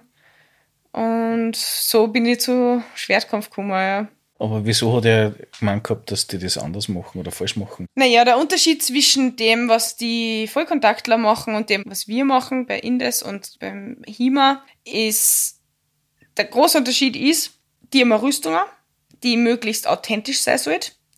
Und wir haben moderne Schutzausrüstung an, die möglichst praktisch sein sollte. Okay, also wenn ich das jetzt einmal nochmal resümiere. Indes ist der Verein, wo du aktiv ja. bist. Das andere, das HIMA. HIMA ist was? HIMA ist Historical European Martial Arts. Das also so wie MMA, nur. Die Gruppierung. Okay. Genau. Ähm, das ist sozusagen weltweit gibt es da Vereine, die sich da zugehörig fühlen. Und der große Unterschied ist, dass der ist gespielt es nicht, wenn es eine draufkriegt, und die anderen spielen schon. Man es schon. Ähm, aber der, der grobe Unterschied ist auch, ähm, wir fechten nach historischen Quellen, ähm, die grob gesagt ohne Rüstung funktionieren. Also wo, wo entweder beschrieben oder mit Bildern ähm, beschrieben ist, wie man fechten sollte gegen wen, der genauso ungerüstet ist wie man selbst. Das, was die beim Vollkontakt darstellen, ist im Endeffekt eine Schlacht. Weil da treten dann auch 6 gegen 6 an oder auch gegen 8 oder alle gegen alle beim Battle of Nations. Ähm, und äh, da geht's halt auch wirklich, dass das Ziel, dass du der Letzte bist, der nicht liegt. Also sobald irgendwer mit drei Punkten den Boden berührt und die vier sind schon mal zwei, ist er draußen. Last Man Standing, ja. Genau, und da passieren auch extrem viele Verletzungen. Ähm, und die trainieren auch vor allem auf Kraft und auf Ausdauer und nicht so sehr die Kampftechniken, also die Waffentechniken. Wir legen mehr Fokus auf die Kunst sozusagen, wobei es bei uns auch verschiedene Sparten gibt. Es gibt Leute, die sich total auf Turniere fokussieren, die dann halt nur das trainieren, was im Turnier auch funktioniert ähm, mit der ganzen Schutzausrüstung, weil es die Schutzausrüstung behindert dann natürlich, wie ja Rüstung auch. Nur die Techniken, die wir üben, würden ja eigentlich komplett ohne Schutzausrüstung funktionieren, aber wenn du dann, äh, kannst du vorstellen, der Daunenjacken anhast, mit Plastikprotektoren auf die Arme, dann kannst du deinen Arm vielleicht gar nicht mehr so hoch heben, weil das sie dann irgendwann verspießt. Und dann funktionieren manche Techniken, die sozusagen historisch funktionieren würden, in unsere Turniere nicht, weil die Schutzausrüstung das nicht erlaubt. Was hast du dann im Prinzip an? Also wie kann man sich das vorstellen? Wenn man wirklich in einem Turnier antritt, im, nach dem österreichischen Regelwerk, ist auch von Land zu Land ganz unterschiedlich, dann hat man an, mal ganz wichtig, eine Fechtmasken. Die schaut genauso aus wie die Fechtmasken, die die olympischen Fechter tragen, mit so einem Netz. Nur, dass die mehr aushalten müssen. Also, weil die Schwerter oder die Federn, die wir verwenden, halt mehr Wumms machen als diese Stabal, die die Fechter haben, die olympischen. Das ist mal wichtig, die sollte aber auch hinten einen Hinterkopfschutz haben. Dann hat man eine Jacken an, die ist meistens eben, wie gesagt, so eine Daunenjacken oder wie so ein mittelalterlicher Gambeson, ähm, abgesteppt und mehrere Lagen, meistens vorn doppellagig und manche Jacken, ist auch total unterschiedlich, gibt es verschiedene Anbieter, aber manche haben dann eben nur Protektoren außen drauf. Dann hat man möglichst feste Handschuhe an. Die Handschuhe sind so die größte Schwachstelle in der Ausrüstung, weil die beliebtesten derzeit sind so Fäustlinge, die, da schaut man dann aus wie so eine Krabbe und kann auch wirklich schwer irgendwas greifen. Also du kannst ja wirklich nur das Schwert nehmen und das war's dann. Also es gab halt aber auch viel Ringentechniken und so Geschichten, die man dann einfach nicht machen kann, weil man halt nicht check greifen kann. Da gibt's einige Firmen, die an Verbesserungen arbeiten und an diversen Materialien testen und Ding, weil die Finger und Hände einfach immer meisten vorn sind und immer am meisten abkriegen, obwohl die zum Beispiel im österreichischen Turnierregelwerk gut die Hand nicht als Trefferzone damit man nicht absichtlich draufschlägt, sondern wenn, dann unabsichtlich. Genau, also Handschuhe. Ähm, dann hat man auch Hosen, die ähnlich wie die Jacken gestaltet ist, meistens auch noch irgendwelche Protektoren aus drauf hat, Schienbein, äh, Schoner und irgendwelche Hallenschuhe, weil meistens sind die Turniere in der Halle. Also das österreichische Regelwerk sieht vor, dass kein Haut zum Sehen sein darf. Das heißt, du schaust im Prinzip dann aus wie ein Kendo-Kämpfer. Wahrscheinlich ein bisschen mehr wie ein Schlemmandel, aber Achso, vom, vom, wenn die Plastikdinger rum, ja, okay. Aber genau, und das ist halt, das sind unsere Turnierfechter und Fechterinnen, die müssen sich so anbackeln. Ähm, aber es gibt halt auch Leute, wie mich zum Beispiel, die nicht so ehrgeizig oder nicht so auf Turnier aus sind. Ähm, und wir trainieren dann im Techniktraining sozusagen, wenn man sich nicht aufs Turnier fokussiert, äh, fast ganz ohne Ausrüstung, manchmal ganz nur mit Schwert, ähm, manchmal mit Masken, Handschuhe. Ah ja, der Halsschutz habe ich vergessen, das ist nur extra ein Stichschutz beim Hals, weil der, da ist besonders gefährlich. Nur mit dem und, und Schwert, weil man halt wirklich sozusagen, wenn man genau abstimmt, was gemacht wird und klar ist, weiß ich nicht, die, die Knie sind keine Trefferzonen zum Beispiel, die Knie sind nachhaglich, genau, dann kann man mit weniger Ausrüstung trainieren. Und das ist jetzt auch nur ein Schwert. Es gibt ja noch andere Waffen, wo wieder andere Ausrüstungsgrade Ja, aber trainiert es da primär, also gerade beim Schwert jetzt äh, auch mit Holzimitaten oder? Na, ähm, wir haben für die Anfänger, also den Grundkurs, haben wir Plastik-Waster heißen die Dinge, das sind im Endeffekt Schwerter aus, mit Plastikklinge, aber der, der Griff und der Knauf sind aus Metall beziehungsweise der Griff ist mit Stoff oder mit einem Bandel umwickelt ähm, und ist von der Balance her recht ähnlich wie äh, eineinhalb Händer. Also wir trainieren eineinhalb Händer Deswegen ein langes Schwert oder wie? Langes Schwert, genau. Und was war dann kurzes Schwert oder gibt es das? Das war ein einhändiges Schwert. Das gibt's auch. Ähm, aber die meisten Fechtbücher, ähm, die es gibt, sind eher so aus dem Spätmittelalter und ähm, frühen Neuzeit. Und da waren die kurzen Schwerter eher schon out, weil man Waffen entwickeln sich immer mit der Rüstung. Ähm, und die kurzen Schwerter und Schüde sind immer weniger geworden, als die Rüstungen besser geworden sind. Und im Spätmittelalter hast du halt die Vollplatten und dafür hast du dann nur mehr das große Schwert braucht, weil du hast ja kein Schild mehr braucht. Dementsprechend hast du das Schwert in beide Händen nehmen können und dann hat es auch länger sein können. Da ist die Reichweite schon essentiell. Und wie lang ist dann so ein langes Schwert, so anderthalb Meter? Mm, Die Klinge ist vielleicht ein Meter und dann nur der Griff dran, das sind meistens nur so. Oder anders gesehen, was du jetzt auf das DSA-Regelwerk umlegst, stimmen da ungefähr so die Distanzen, also die Längen von der Klinge? Ich würde sagen, ja. Also fürs, für einen anderthalb Händer passt schon. Und welche Verletzungen sieht man sich dazu, wenn man dann anfängt und unsportlich ist? Wenn man am Anfang unsportlich ist, wird man vor allem am Anfang ganz viel Muskelkater haben. Dann wird man Blasen haben auf die Hände, weil das kriege ich auch, wenn ich viel Übungen mache ohne Handschuh. Dann geht auf die Handballen und am Daumen und so überall. Ähm, die häufigsten Ver- Verletzungen im Turnier sind die Finger, habe ich ja schon angesprochen, weil die Handschuhe einfach nicht ideal sind und, und die Finger irgendwie immer im Weg sind. Es, generell passiert recht wenig. Also wir haben, glaube ich, die ganzen, wenn jetzt da überlege ich gerade zurück, jetzt haben wir wirklich jahrelang nur kleine Fingergeschichten gehabt, einmal ein Krampf oder so, aber es passiert recht wenig. Jetzt haben wir natürlich wegen Corona auch keine Turniere gehabt. Und da weniger Trainingseinheiten? Genau, die Trainings, wir trainieren derzeit auch draußen, weil, weil es einfach besser ist von den Regelungen her. Lange Schwert ist ja nicht das Einzige, was das macht. Soweit ich das mitkriege auf der Homepage, gibt es ja dann noch andere Sachen auch noch. Ja, genau. Bei uns in Linz, wir trainieren eben vor allem lange Schwert, das sind die meisten Leute, aber wir haben auch Rapier, halbe Stange, Dolch. Halbe Ja. Stange. Halbe Stange ist sozusagen alles, was Speere, Hellebaden, äh, alle Waffen, die ungefähr zwei Meter lang sind und einen Stock beinhalten. Ist ja halbe Stange. Ja, es gibt auch die ganze Stange, die sind vier Meter lang. Ah, okay, gut. Die ganzen Stangen sind äh, von die Landsknecht im Kampf gegen Pferde eingesetzt worden. da wüsste ich gerne, dass es ein bisschen länger ist. Mhm. Ähm, die halbe Stange sind eben diese ganzen Sachen. Äh, oder eben auch Stock. Also der klassische Stockkampf, den es auch im DSA gibt, ist im Endeffekt das, was du machst. Und inwieweit gibt es da auch Sachen? Man gut, dass Durchkampf und, und, und lange Schwert in dem Sinne attraktiv ist, ist klar, aber so Stangenwaffen ist doch eher ein bisschen eine fahre Partie, oder? Ja, die, also tatsächlich sind alle drei, also Rapier, halbe Stange und durch, eher kleine Gruppen. Ähm, weil Schwert einfach cool ist. Und äh, meistens passiert es, dass die Leute dann, wenn sie beim langen Schwert angefangen haben, merken, ah, es gibt andere Sachen auch noch, dann irgendwann einmal das ausprobieren und dann draufkommen, das taugt einer auch oder sogar mehr und dann entweder in beide Trainingsgängen oder nur mehr in das. Wir haben einen, der jetzt direkt beim Rapier eingestiegen ist, der ist halt ein Pirat, wenn es ums Lapen geht. Ähm, für den ist das Rapier einfach die perfekte Waffe. Auch klar. Also alles, was äh, Richtung äh, Piraten und Musketiere geht, muss der Rapier in die Hand nehmen. Ähm, aber sonst steigen fast alle beim langen Schwert ein. Rapier ist aber spannend. Macht auch total viel Spaß. Es hat eigentlich erst letztes Jahr gestartet, ganz klar, äh, draußen äh, im Sommer. Wir, das ist halt ganz cool. Wir haben bei uns ein paar Trainierende, die sich dann für irgendeine historische Waffen interessieren. Die sagen, ich darf da gern, ich darf da ein Training anbieten, dann machen wir das im Sommer, weil wir keine Hallen haben und dann ist vom Raum her egal. Ähm, und dann schaut man mal, ob sie wer findet und ob ein paar Leute zusammenkommen und wenn das was wird, dann schauen wir, dass wir es in irgendeiner Halle unterbringen. Im Winter, wie darfst du da trainieren? trainieren wir äh, in der Turnhalle im Borg äh, in der Honorstraße. Und dienstags und mittwochs und am Montag haben wir jetzt seit kurzem auch in der Weberschule eine Turnhalle äh, für Rapier und durch, weil draußen geht's natürlich dann nicht mehr.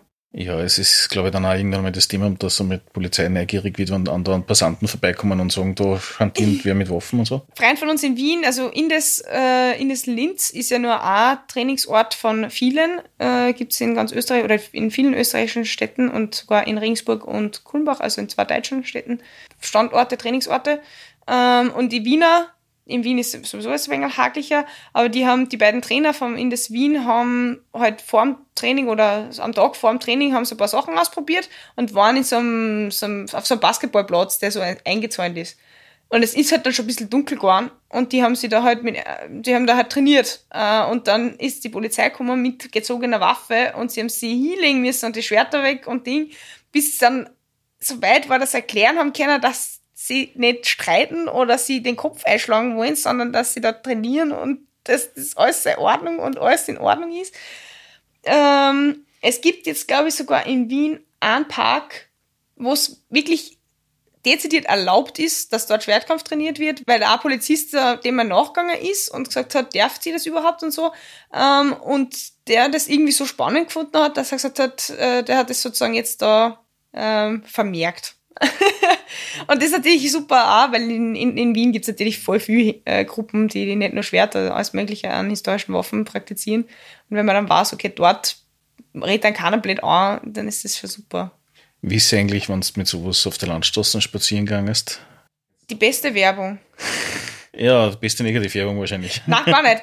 Also ich bin schon oft mit großem Rucksack und Schwert draufgeschnallt ähm, nach Salzburg oder so gefahren zu irgendeinem Turnier, zu irgendeinem Event. Ähm, die meisten finden es total spannend. Man, als Frau wird man wahrscheinlich auch gleich mal nicht so als Gefahr gesehen. Kann ich mir vorstellen. Ich, ich bin in Salzburg mal von zwei Bundesheerler angeredet worden, die mich gefragt haben, was das ist. Ich, meine, ich muss dazu sagen, das Schwert, das ich mit habe, ist eine sogenannte Feder. Das ist ein stumpfes Metallschwert mit einer umbogenen Spitzen. Also das ist wirklich ein Trainingsgerät und kein Waffen. Man, natürlich kommt es mit Wärmeschlange, ich kann mit meiner Faust auch wenn tot prügeln. Also, ne, wenn man davon äh, absieht. Ähm, die haben mich dann gefragt, was das halt ist. Dann habe ich ihnen erklärt, dass ich da im Training war und Ding. Und dann haben sie dann echt, haben sie das angehört und dann hat er halt ernsthaft mich gefragt, ob ich nicht lieber ein Pfefferspray mit habe als ein Schwert. Und ich habe dann gesagt, na, weil mit dem Schwert kann ich gut umgehen. die waren ein bisschen, die waren ein bisschen überfordert. Ähm, also ja, man wird angeredet, eventuell. Viele Leute machen es, dass entweder eine Schwertscheide haben, muss es drin haben, dass es gleich nicht so auffällig ist, oder das in ein großes Leindichel oder was einwickeln, dass man nicht erkennt, was es ist. Oder in einer Tasche transportieren, dann glauben die Leute, das ist, ich weiß nicht, ein Tennisschläger. Ja, also ich habe noch nie ein Problem gehabt, wenn ich mit meinem Schwert mal umgerannt bin. Ähm, Nein, ich weiß nicht, zum Beispiel, wenn ich jetzt mit dem Bogen, zum Beispiel mit einem aufgespannten Bogen durch die Gegend renne, dann hat das gleich was anderes. Natürlich, aber einen Bogen erkennen die Leute eher ähm, als das, was es ist.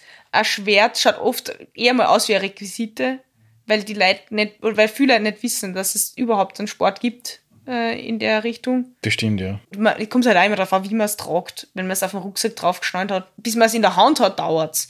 Wenn ich es jetzt äh, in der Hand trage, ist was anderes. Mache ich auch ab und zu, wenn ich halt nur vom Auto zur Wiesen gehe oder so. Haben wir auch noch nie wer irgendwie blöd angeredet oder irgendwie was gefragt oder Polizei angerufen. Was muss man rechnen, wenn man sagt, okay, man willst anfangen mit sowas? Ja, bei uns ist so, dass der Verein, also äh, kostet im Monat 20 Euro. Da sind alle Trainings drin, egal ob es es nutzt oder nicht. Das deckt die Hallen und, und wir haben dann eben die Plastikwaster, also die Plastikschwerter für die Anfänger, die haben wir vom Verein, da haben wir, glaube ich, mittlerweile fast 30. Also im ersten Jahr braucht man bei uns überhaupt keine Ausrüstung, beziehungsweise so ab dem zweiten, ab der zweiten Hälfte vom Jahr will man dann meistens eh schon mindestens ein Stahlschwert haben, weil das ist cool. Äh, das ist dann eher dazu ein bisschen problematisch, weil Stahlschwert ohne Schutzausrüstung kannst halt dann nur allein Übungen machen und bei den Partnerübungen dann natürlich nicht, weil es einfach die Verletzungsgefahr so hoch ist. Und das den Neulingen immer zu erklären, ist ein bisschen mühsam, weil die wollen natürlich möglichst viel ein Schwert in der Hand haben. Aber ja, äh, und dann kommt eh halt Masken, Handschuhe und so weiter dazu. Wenn man die komplette Turnierausrüstung sozusagen haben will, legt man schon Tausender hin, wenn man keinen Blödsinn kauft. Das ist aber eh fast bei jedem Sport so. Und natürlich sind das zum Teil auch Verschleißteile. So eine Feder, die bricht vielleicht irgendwann ähm, oder wagelt und so, dass das nicht mehr nehmen willst.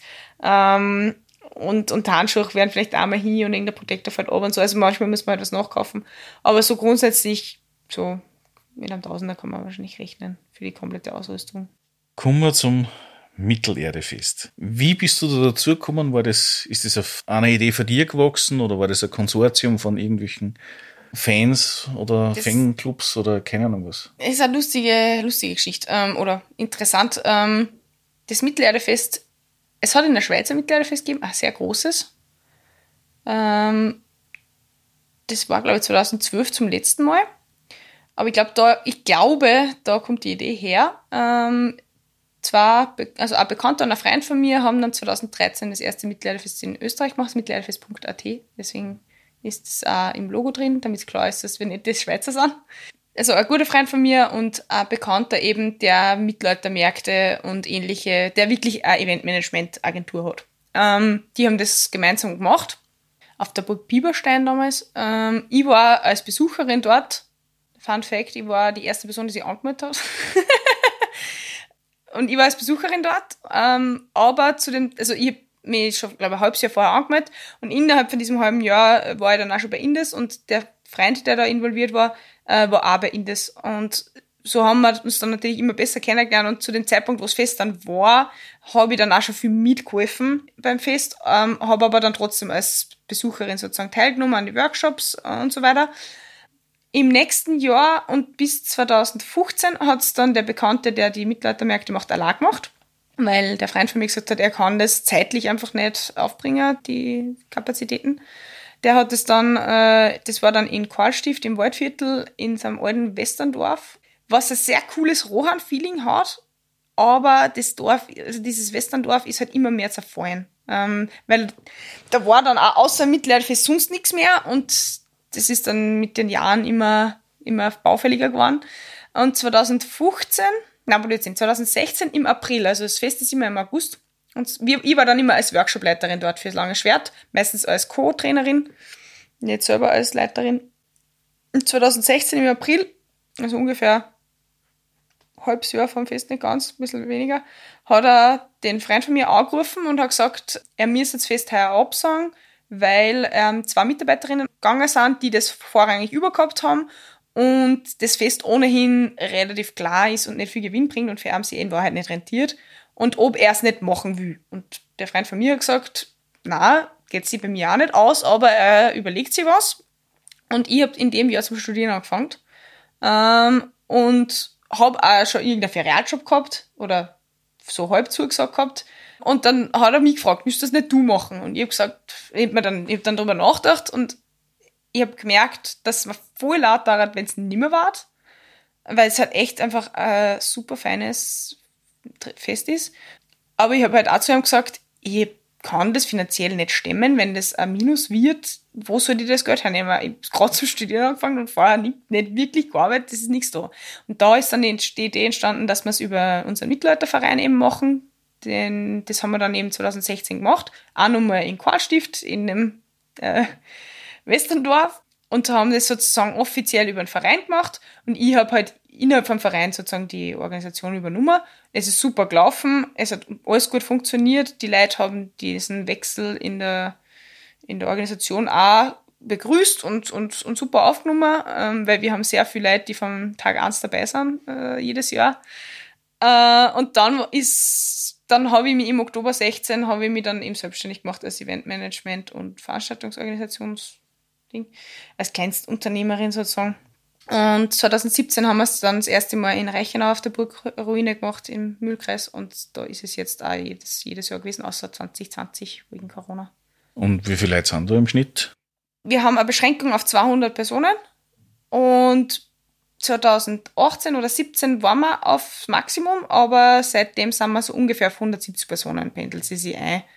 Ähm, die Kinder nicht mitgerechnet, die unter 13 sind und keine Workshops machen, die sind meistens einfach nur da und rennen um und um. Die zahlen, glaube ich, auch keine Eintritt. Die zahlen nichts, genau. Ja. Dementsprechend brauchen sie auch kein Ticket, deswegen sind die nicht in der Statistik drin. Äh, ist ein bisschen schwer zum sagen dann. Wahrscheinlich sind es dann doch fast 200 mit den Kids.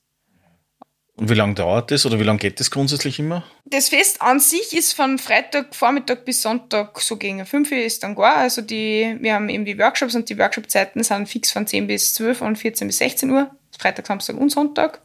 Ähm, das heißt, beim Freitag geht's um 10 Uhr muss da sein, spätestens. Ähm, viele Leute kommen am Donnerstag schon, weil es halt gemütlicher ist. Und wir haben im Vorfeld eine Wanderung, weil Herr der Ringe ist halt 90% Wandern. Ähm, und Landschaftsbeschreibungen. Genau. Und äh, da gibt's im äh, 15 Leute maximal können bei der Wanderung dabei sein. Die geht dann immer schon am Montag los. Ähm, startet bei der Burg, dann wandern sie nach äh, Neumarkt um, da haben wir so ein Ferienhaus äh, gemietet für die Wochen. Dann wandern sie da in der Gegend ein wenig um und um durch die Wälder und Felder. Und dann am Donnerstag kehren sie zurück zur Burg und sind dann sozusagen schon gut eingestimmt, dass sie am Freitag ins Fest starten können. Aber sie wandern untertags und nicht in der Nacht? Meistens. Wir machen meistens auch eine Nachtwanderung. Also letztes Jahr hat eben das, also 2020 hat das Fest nicht stattfinden können, aber wir haben die Wanderung gemacht weil da wir da eben nur 15 Leute waren und das, das, war sehr cool, weil ich und mein Freund und seine kleine Tochter auch dabei sein können, weil wir ja sonst in der Woche äh, nur am Organisieren sind und am Aufbauen und Ding, aber dieses Jahr war es Fest dann eben nicht und dann haben wir die Wanderung mitgemacht und es war sehr cool, einfach einmal dabei zu sein und zu erleben, wie das so ist. Ähm, und genau, also meistens ist es so, dass man eh, den ersten, der erste Tag ist meistens ziemlich anstrengend, weil das eine recht weite Strecken ist, von der Burg bis zum Ferienhaus. Und der letzte Tag ist dann eben dieselbe Strecke in die andere Richtung. Nur hat die Wanderführerin da schon ein paar Mal einen Bekannten arrangiert, der so Kutschenfahrten macht und dann sind sie einen Teil mit der Kutschen gefahren, damit sie nicht alles gehen müssen. Aber dann legt man meistens am nächsten Tag gleich mal eine kürzere Wanderung nur ein, dann macht man vielleicht auch noch einen Tag Pause und dann nur eine Nachtwanderung und dann am nächsten Tag vielleicht noch eine größere Runde und dann ist eh schon wieder. Das heißt, die Leute sollten schon fit genug sein, dass das äh, stemmen können. Ja, also ich glaube, die längste Strecken sind 15 Kilometer. Das sollte man eben schon gehen können. Wenn nicht, ich meine, wir haben es schon einmal gehabt, dass einer es nicht geschafft hat. Wir sind am Montag dann schon meistens bei der Burg und bauen auf äh, und führen auch den Großteil des Gepäcks der Wanderer. Das müssen sie nicht alles tragen, äh, sozusagen zum Ferienhaus hin. Ähm, und da haben wir den dann halt abgeholt. Also wir sind sozusagen eh da. Aber cooler ist natürlich, wenn es alle schaffen. Ja, super. Genau. Ach so, ich hätte doch die Wanderung findet währenddessen oder danach statt. Na, die ist davor, genau. Als Einstimmung. Und es ist, findet alles in Gewandung statt. Also Dresscode Mittelerde gilt sowohl auf der Wanderung als auch am Fest. Was ist, wenn einer sagt, ich möchte partout nicht, aber ich, ich zahle alles und ich bin dabei? Geht nicht. Wir haben einen kleinen Fundus an Gewand, der, den, der so überblieben ist mal oder so, wo, wo man Leute kurzfristig was verleihen können. Das ist meistens nicht sonderlich schick. Aber für uns ist einfach wichtig, das Mittelerdefest ist, wir wollen kein Zoo sein, der sich anschauen lässt, sondern wir wollen einfach unter uns sein und Spaß haben. Ähm, das heißt nicht, dass wir irgendwen ausschließen, aber da muss man sich einfach auch drauf einlassen. Das heißt, es ist kein Lab und es ist eher in Richtung Reenactment und trotzdem was anderes. Genau, es ist Mittelerde-Reenactment sozusagen. Ist ein bisschen schwierig. Ja, es ist, es ist voll schwierig. Es gibt in Wahrheit nichts Vergleichbares. Es ist, es ist eine Mischung aus allem ein bisschen. Es gibt Leute, die den, das ganze Wochenende voll in Character sind. Für die ist es im Endeffekt Lab. Aber es gibt da Leute, die einfach sie irgendeine Tunika und Leinenhosen anziehen und einfach die Zeit genießen und die Workshops machen, die es machen wollen und am Abend auf dem Konzert sind und beides ist total okay. Und alles dazwischen gibt's auch. Was gibt es da für Workshops? Was kann man sich da vorstellen? Was, was kann man da machen? Was kann man da lernen? Oder was wird da vermittelt? Wir haben äh, um die 30 verschiedene Workshops. Schauen auch, dass jedes Jahr immer wieder was Neues dabei ist. Ähm, und es geht in alle Richtungen, was noch annähernd mit Mitlehrer zu tun hat. Also wir haben Schmieden, Bogenschießen, Elbischlerner. Ich weiß gar nicht, welche von den zwei Elbensprachen. Wahrscheinlich beide. Wir haben einen Spieleworkshop, wir haben äh, Leute, die haben einfach ich glaube, 100 Herr der Ringe Brettspiele und alles, was irgendwie gibt in die Richtung, haben die mit und, äh, und dann kannst du halt einfach den ganzen Nachmittag Brettspiel spielen. Oder du hast vielleicht selber ein Herr der Ringe Brettspiel und denkst, äh, die Regeln waren mir immer zu kompliziert, nimmt man es mit und schaut es gemeinsam an. Oder ähm, Lederarbeiten, ganz viele handwerkliche Workshops, eben ein Pen and Paper Workshop fürs äh, der eine Ring Pen and Paper. Ähm, wir haben auch einen Tabletop Workshop gehabt fürs Herr der Ringe Tabletop. Der wird heuer aber leider nicht stattfinden. Also ganz, ganz weit gefächert. Aber auch Schwertkampf natürlich. Ähm, wir haben heuer auch Schaukampf-Workshop, weil das natürlich nochmal was ganz was anderes ist, als, äh, als sozusagen eine Show zu machen oder wirklich zu kämpfen. Das ist dann eher so in Richtung Stuntman wahrscheinlich, oder? Genau, dass man sich überlegt, okay, wie kann ich, wie kann ich das möglichst brutal ausschauen lassen, ohne dass es so ist. Äh, und, äh, und die Idee war, dass die dann vielleicht da nur eine kleine Vorführung machen, wenn sie wollen, am Abend. Genau, also ganz breit gefächert. Und ein sonstiges Rahmenprogramm, wenn ich sage, okay, gut, ich möchte halt umeinander rennen, gewandet natürlich, und den einen oder anderen Workshop vielleicht nicht besuchen äh, oder einfach nur halt die hoffentlich schöne Wetter genießen. Gibt es auf Nacht dann auch noch irgendwas, weil du gesagt hast, irgendwie Konzert oder was? Mhm. Am Abend gibt es Freitag und Samstag jeweils ein Konzert, wo wir immer Mittelalterbands da haben. Also unterschiedlichste Größen haben wir schon gehabt. Teilweise ähm, ganz lokale Sachen wie Rianon, die aus Linz sind. Ähm, dann war schon Fuchsteufelswild da, die schon mit, glaube schon mal gespielt haben. Also so, ja, alles Mögliche. Bis jetzt hat es alle immer tagt. ähm, und wir haben auch äh, Vorträge zum Thema Tolkien jedes Jahr äh, neu ähm, vom Tobias Eckrich und dessen äh, Partnerin. Die sind beide bei der Deutschen Tolkien-Gesellschaft. Die habe ich kennengelernt bei der MagicCon und habe dann einfach ja, eine E-Mail geschrieben und war so, hey, der, der Vortrag war für lustig, magst du dann vielleicht da auch nochmal halten? Und er so, ja, für gern. Und seitdem sind die jedes Jahr da ähm, und halten auch Vorträge zum Thema Herr der Ringe. Das ist so das Nachmittag- und Abendprogramm. Meistens haben wir am Samstag nur irgendeine Action. Das hat äh, begonnen mit der Nazgul Trophy, wo man äh, wo man in zweier Teams antreten ist. Einer war ein Nazgul mit so einer schwarzen Kutten angezogen und der zweite hat sich so eine Frodo-Perücken aufsetzen müssen. Und dann haben wir einen Hindernisparcours gebaut und der Nazgul hat den Frodo in einer Scheibtruhe über diesen Parcours führen müssen und wieder zurück. Und während das passiert, hat die Frodo-Person äh, eine Herr der Ringe-Frage beantworten müssen, schriftlich dann drüben wieder abgeben. Es war ein unglaublicher Spaß äh, und total chaotisch. Äh, und jetzt versuchen wir immer, dass wir sie für Samstagnachmittag irgendwie sowas in die Richtung überlegen. Ähm, das meistens relativ spontan dann passiert. Ähm, genau. Aber während die Workshops stattfinden, gibt's eigentlich kein Parallelprogramm, weil äh, erstens, wir wollen, dass die Leute die Workshops besuchen. Zweitens, die Leute, die Workshops besuchen, nicht hin und her gerissen sein sollen zwischen den Workshops und dem Nebenprogramm und auch gar nicht die Räumlichkeiten hätten, dass man neben die 30 Workshops auch noch irgendwas anderes wo machen. Ähm, aber es gibt zum Beispiel Leute, wie ich schon vorher gesagt habe, die äh, jedes Jahr da sind und dann sozusagen schon alle Workshops gemacht haben, die es irgendwie machen wollten oder bei den neuen Workshops sie nichts gefunden haben, ähm, die aber dann oft einfach nur da sind, ausschlafen, die Zeit genießen, freien sehen, dieses ganze Jahr nicht sehen. Ähm, aber wenn man das erste Mal aufs Mittelalterfest fährt, macht es auf jeden Fall Sinn, dass man Workshops macht, weil es einfach ein großer Teil vom Mittelalterfest ist. Findet das grundsätzlich immer statt, wurscht bei welchem Wetter, oder mhm. ist da reine Schönwettersachen auch dabei? Wir haben es 2018 gehabt, da war es ziemlich kalt und hat geregnet. Da war der ganze Sommer so heiß, aber das Mittelalterfest war dann verrenkt. Da haben wir dann alle Workshops irgendwie nach drinnen verlegt haben dann bei die, das ist besonders schwierig bei den Kampfworkshops, weil die brauchen viel Platz. Da haben wir dann so Sachen gemacht wie am Vormittag ein bisschen trainieren, wenn es gerade nicht regnet und wenn es regnet, dann schaut man sich irgendwie eine Quelle an und theoretisiert ein bisschen und so.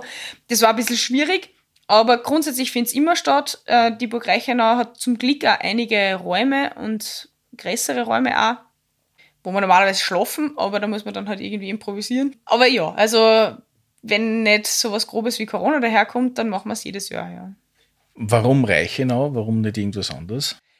Ich habe, als wir beschlossen haben, dass wir nicht mehr das Westerndorf haben wollen, weil es einfach zu marot geworden ist, habe ich mir auf einer Website, die sich zum Ziel genommen hat, alle Burgen und äh, Ruinen und Schlösser Österreichs zu sammeln, glaube ich, alle Burgen und Ruinen in Österreich, Salzburg und Niederösterreich angeschaut, weil das irgendwie von uns in Wels aus sinnvoll erreichbar ist. Und es waren ein paar, die wir sich angeschaut haben. Aber Reichenau hat einfach dann am besten passt. Von dem, was wie die Anforderungen für unser Fest sind. Man hat einen Strom fast überall, sogar Wasserleitungen. Die haben das super aufgearbeitet. Die haben da da die Theater, so Theaterfestspiele jetzt zweite Jahr und dementsprechend gut ausgerüstet sind die. Ja, stimmt, für die Menge brauchst du dann auch schon. Ja. Ja, und auch die Toilettenanlagen und so. Die haben sogar Duschen. Das musst du mal finden, ein paar Grüne mit Duschen. Weil das ist schon, das ist schon was, wenn man so drei Tage zörtelt, ist schon cool, wenn es auch Duschen gibt. Wie schaut es aus mit 2021? Findet es statt oder nicht? Also ja, wir planen fix damit. Ähm, 2020 haben wir es im Mai abgesagt, weil da sind die Richtlinien für äh, bis Ende August bekannt gegeben worden damals. Ähm, und dann war klar, unser Fest findet Ende August statt, das geht sich genau nicht aus wir waren in der glücklichen Lage, dass wir alle Tickets rückerstatten haben können, vollständig, weil wir kaum Ausgaben gehabt haben und fast alles auf heuer sozusagen übernehmen haben können. Jetzt sehe ich ehrlich gesagt gerade keinen Grund, das abzusagen. Ähm, die Regelungen schauen derzeit gut aus. Wahrscheinlich braucht man 3G. Aber wir sind zu 90% draußen. Das ist schon mal super.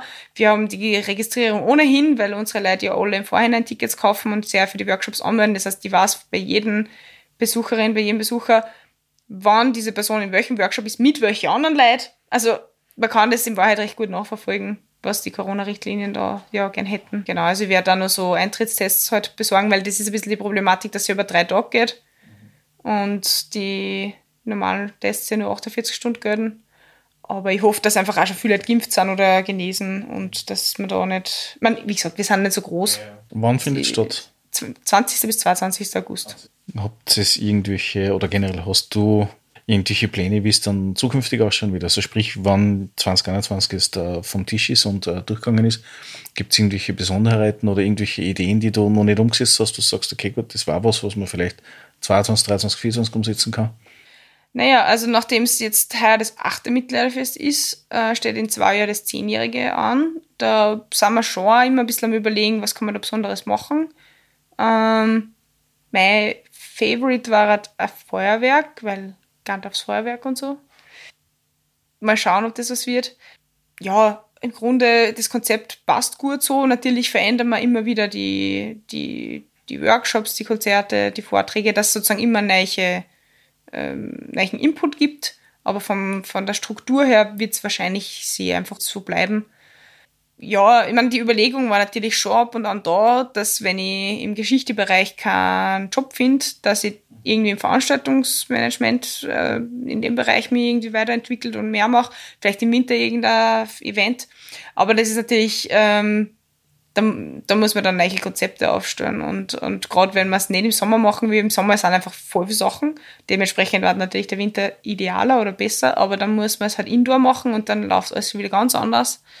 Ähm, ich habe auch schon, manche Leute haben mich drauf angeredet, willst nicht da und dort die engagieren, willst nicht bei dem, bei der Comic-Con oder da irgendwo mitarbeiten, wo ich grundsätzlich nicht abgeneigt bin, aber die Kapazitäten müssen halt auch da sein.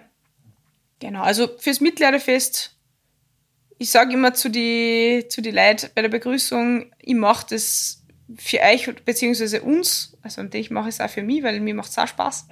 Ähm, und solange es euch Spaß macht, mache ich es. Und wenn irgendwann sich ausstellt, wir haben alle genug davon, dann, dann gibt es halt nicht mehr. Derzeit schaut es so aus, als hätten eh noch alle Spaß dran. Also. Dank Corona haben sehr viel mehr Leute Spaß, als was man vorher glaubt hätte. Das auch, ja.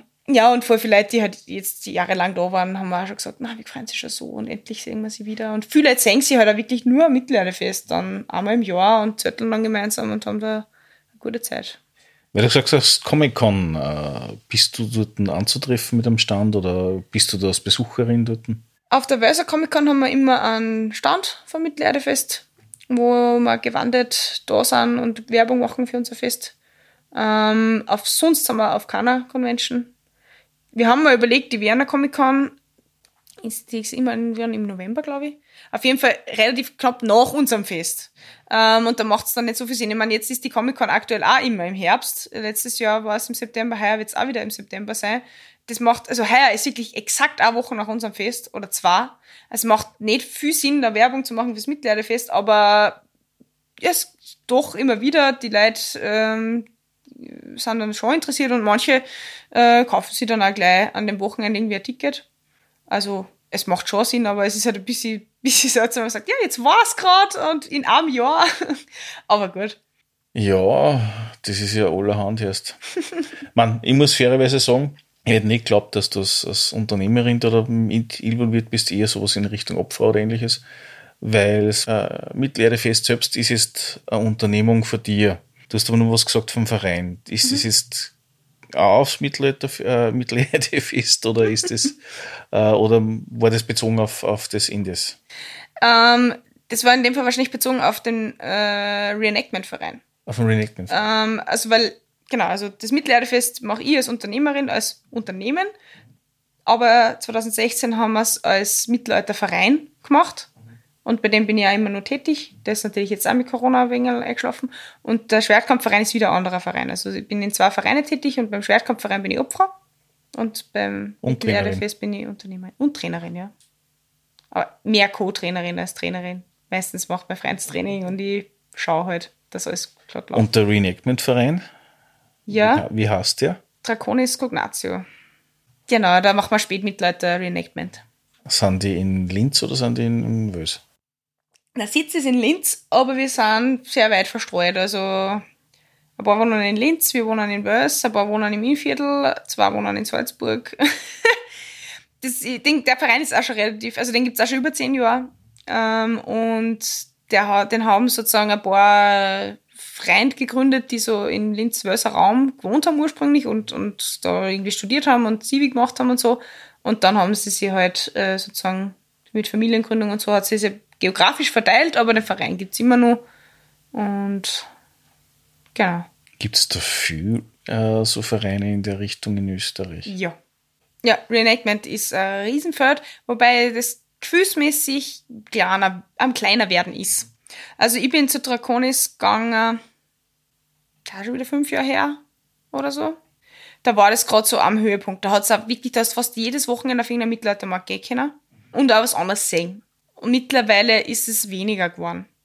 Weil die, die Mittelaltermärkte leben von den Touris, wie wir sie liebevoll nennen. Ähm, und das hat sie wieder ein bisschen ab, die haben sich schon satt gesehen, sagen wir es mal so. Es gibt natürlich immer noch welche, es gibt da immer noch große, sie sind auch immer noch gut besucht. Das Ritterfest in Linz ist das beste Beispiel. Ähm, aber genau, es ist, die Reenactment-Szene geht, glaub, so wie ich es vom Gefühl her sage, kann, ähm, eher in, wir machen Festeln für uns. Das heißt, wir treffen uns in irgend, auf irgendeiner Lagerwiesen, wo wirklich nur die Reenactor sie treffen und ein Wochenende gemeinsam verbringen, ohne Touris. Wie viel Satz ist da in dem Verein? Draconis sind wir, ja, so um die 20 Leute. Aber in, fast alle in unterschiedlichster Besetzung, dann auf den verschiedenen Märkte, je nachdem, wer Zeit hat. Wart ihr so ein Mittelalterfest in Linz jetzt da? Na. Also ich glaube, es waren ein paar als Besucher dort, aber da waren es einmal, bevor ich noch dazugekommen bin. Aber dann lang nicht mehr. Ich meine, das, das Mittelalterfest oder dieses Ritterfest in Linz ist ja nur ein Tag. Ähm, und das ist wirklich sehr auf die Touris ausgerichtet.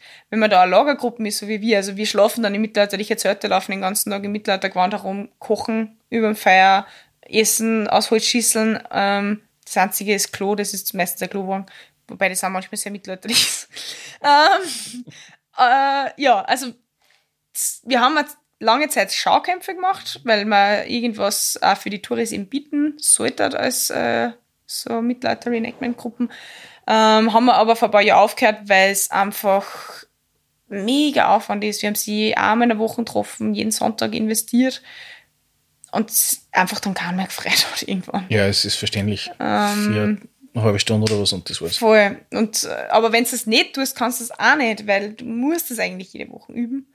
Jetzt machen wir es eher nur mehr auf Anfrage, dann trainieren wir halt vorher auf volle Kanne und, äh, und sonst sind wir einfach als Lagergruppen dann schauen cool aus. Das ist so, was wir derzeit anbieten und das reicht auch oft.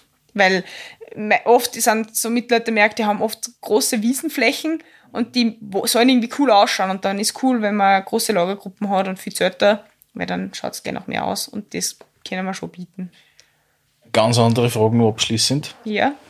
Weil du vorher gemeint hast, das ist so für manche so äh, fast ein Pseudolab dann auf dem Fest. Äh, warst du schon mal auf einem echten Lab? Einmal. Und wie war da der, der Eindruck? Also sehr geil. Es hat mir sehr viel Spaß gemacht. Jetzt fragst du wahrscheinlich, wieso bist du nicht auf mehr Labs gefahren? Nein, ich verstehe das mit Zeit und Geld und so weiter, das ja. kann Thema nicht. Und Corona, das darf man nicht vergessen. Also, ja. Na, ähm, ich war auf einem Lab, äh, relativ klein, würde ich mal sagen, ähm, im, im Warhammer Fantasy Universum, das ich gar nicht, wo ich gar nicht bewandert bin, das ich dann nur sozusagen gestreift habe bei diesem Lab und halt mir das Wichtigste irgendwie erklären habe lassen. Ähm, und das war wirklich sehr cool. Aber ansonsten habe ich das bisher nicht so geschafft. Wir haben einen Lab-Workshop wo Menschen, die noch nie Lab gemacht haben, einmal einschnuppern können, ein bisschen erklärt kriegen, was ist die Idee überhaupt und dann meistens auch noch ein bisschen gespült wird. Das ist immer sehr verwirrend als Mensch, der nicht am Lab-Workshop teilnimmt, weil man dann oft nicht genau weiß, ist das jetzt, hat sie die Person jetzt weder oder ist das jetzt nur der Lab-Workshop? An sich war es, glaube ich, voll mein Ding, aber diese Welt noch, noch nicht erschlossen von meiner Seite. Genau. Das heißt, das Fest kommt dann und geht dann dann kommt die Comic-Con und dann kommt das nächste Jahr. Genau. Das heißt sonst irgendwie keine großen Pläne oder was in die Richtung. Na, aber wir haben halt eh mit Mitgliederfest das ganze Jahr genug zum da. Der Ticketverkauf startet immer schon im Dezember wieder. Als optimales Weihnachtsgeschäft, ja. Genau, also vielleicht schenken sie das, das gegenseitig. ja. ähm, wobei da noch weit nicht fix ist, welche Workshops stattfinden werden. Sonst, also da ist meistens noch gar nicht wirklich was fix. Das Datum und der Ort, aber sonst dann noch nichts. Ähm, genau, darum gibt es bei uns auch die Regelung, dass die Leute, die sie am frühesten Tickets gekauft haben, die, die werden als erstes für die Workshop-Anmeldung freigeschalten und kriegen dadurch einen kleinen Bonus, dass sie uns sozusagen schon so bald unterstützt haben, wo sie noch gar nicht gewusst haben, was kommt. schaut schon, dass ihr eine gescheite Varianz drinnen habt, von dem, was geboten wird. Ja. Falls möglich ist natürlich Ja. nicht jeder. Klar, heuer war es schwierig. Manche Workshops, die wir für letztes Jahr gehabt hätten, sind uns ausgefallen, weil die Leute entweder nimmer oder, oder irgendwie nicht Zeit gehabt haben. Dafür haben wir andere gekriegt. Genau. Und natürlich ist auch, wir schauen auch, dass wir für jede Altersstufe irgendwas dabei haben. Also wir haben Kinder mit, also von, von null weg. Man, die Workshops gehen meistens so ab sechs weg los, aber wenn, wenn's, manche sind halt auch erst ab 18, du kannst ähm, keinen Schwerkampf-Workshop, die sind ab 16, die kannst nicht mit, man kann man mit Kindern machen, aber nicht mit Kindern und Erwachsenen gleichzeitig, das ist zu, zu viel verlangt. Ähm, und dann haben wir, unsere ältesten Besucher sind 70. Ah, eh. Also, ja, Herr der Ringe ist, ist ein Buch, das es schon lange gibt und das hat Fans in jeder Altersstufe. Also, genau. Die kommen dann mit, ganz, mit der ganzen Family und alle sind Herr der Ringe-Fans und das ist voll super. Na, absolut. Was würdest du jetzt abschließend wen äh, mitgeben auf dem Weg, der sagt, okay, mit Herr der Ringe noch nie was am Hut gehabt, will irgendwie was einsteigen, was, was würdest du dem oder derjenigen empfehlen, mit was soll er sich oder soll sie sich auseinandersetzen? Was, mit was verbindest du die besten Erinnerungen oder Empfindungen, wo du sagst, okay, gut, da wird man das Fandom in vollen Zügen genießen können? Die Filme anschauen und dann aufs Mittelalterfest fahren. Perfekt. Ich danke dir. Gerne. Und schon ist die Episode wieder zu Ende. Ich hoffe, sie hat euch gefallen. Hinterlasst doch einen Kommentar unter www.drachentoeter.at, iTunes, Facebook, YouTube oder via E-Mail unter podcast.drachentoeter.at. Bis zum nächsten Mal, euer Drachentöter Mike.